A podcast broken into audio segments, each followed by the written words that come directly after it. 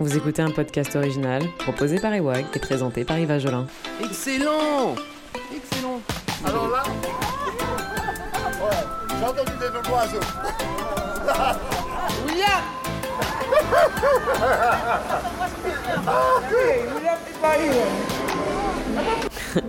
C'est nous-mêmes.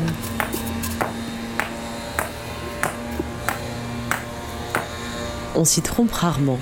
Les bruits d'un chantier sont facilement reconnaissables. Mais attention, sur celui-ci, aucune tenue réglementaire exigée, et les travailleurs ont bien la tête et le physique de personnes ordinaires.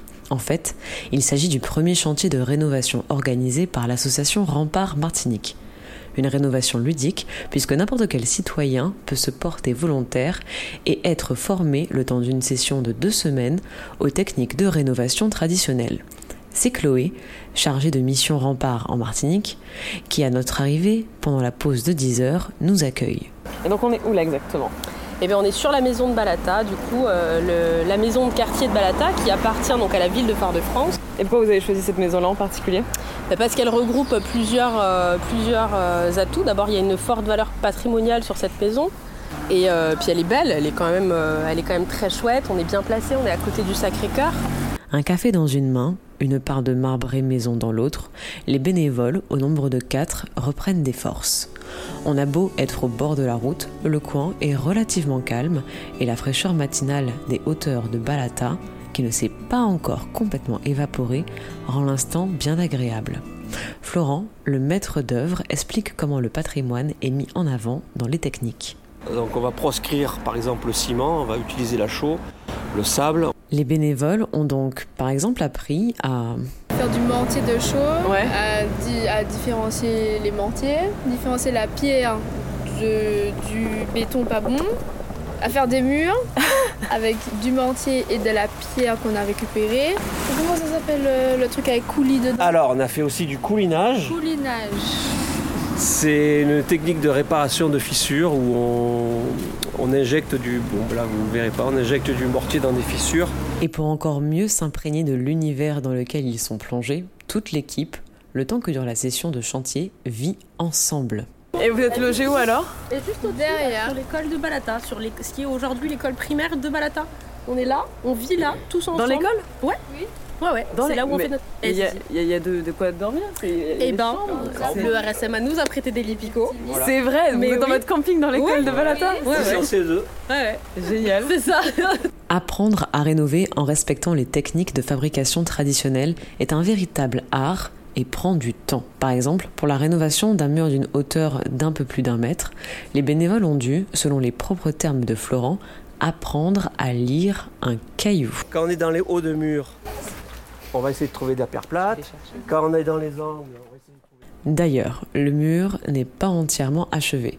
5 à presque 10 cm sont encore manquants. Et c'est justement ce que l'équipe s'apprête à terminer. Ouais, c'est bon, c'est parti les mortiers. Mortier, qui est donc un mélange entre du sable et de la chaux, et la chaux qui est C'est de la pierre calcaire cuite à 1000 degrés. Sur la chaux, en Martinique, on n'a pas de veine de calcaire. Donc du coup, la chaux, chez nous, on la faisait, on a plein Avec de la conque de chaux. Et voilà. Ouais. Conque de Lambie, coquillage, et avec le sable de rivière.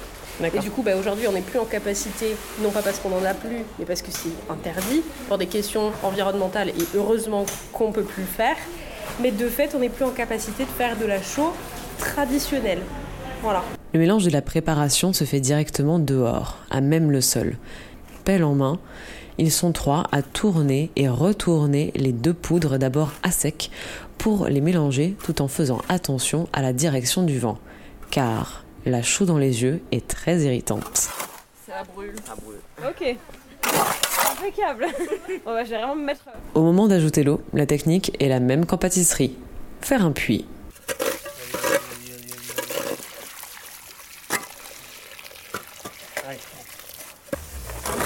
Etc. Allez, on va faire la danse du mortier bientôt. Concrètement, la danse du mortier, ce sont trois personnes qui, en même temps qu'elles retournent la mixture, tournent également autour de celle-ci. La même action que peut en fait réaliser une bétonnière. Et puis c'est parti. Elle- je, je reviens sur mon truc, là, elle, elle va pas bien cette pierre, elle est trop large. Je pense qu'il faudrait qu'on la casse. Les raisons pour ces bénévoles d'être là sont diverses. L'une, par exemple, se sent particulièrement attachée à son patrimoine. Et puis, il y a aussi cette femme qui... Je suis dans le, euh, la vibe du retour euh, au pays. Je me suis dit, euh, on va utiliser ses mains pour participer, tu vois. Et aussi parce que j'ai un, un autre chantier qui m'intéresse, mais ça c'est un chantier privé, mhm. et j'avais besoin d'en connaître un peu plus sur, le, sur la pierre et la chaux. Et euh, du coup, je me suis dit, c'est l'occasion d'apprendre. C'était effectivement l'occasion d'apprendre. Et pour la prochaine session de chantier, ce sont le toit et les piliers de la maison qui seront rénovés. Là, le lieu, c'est censé devenir quoi après? Une maison des associations. Une, ouais, ça. Une maison des associations en concertation avec les habitants de Balata. Affaire à suivre donc. C'est nous-mêmes.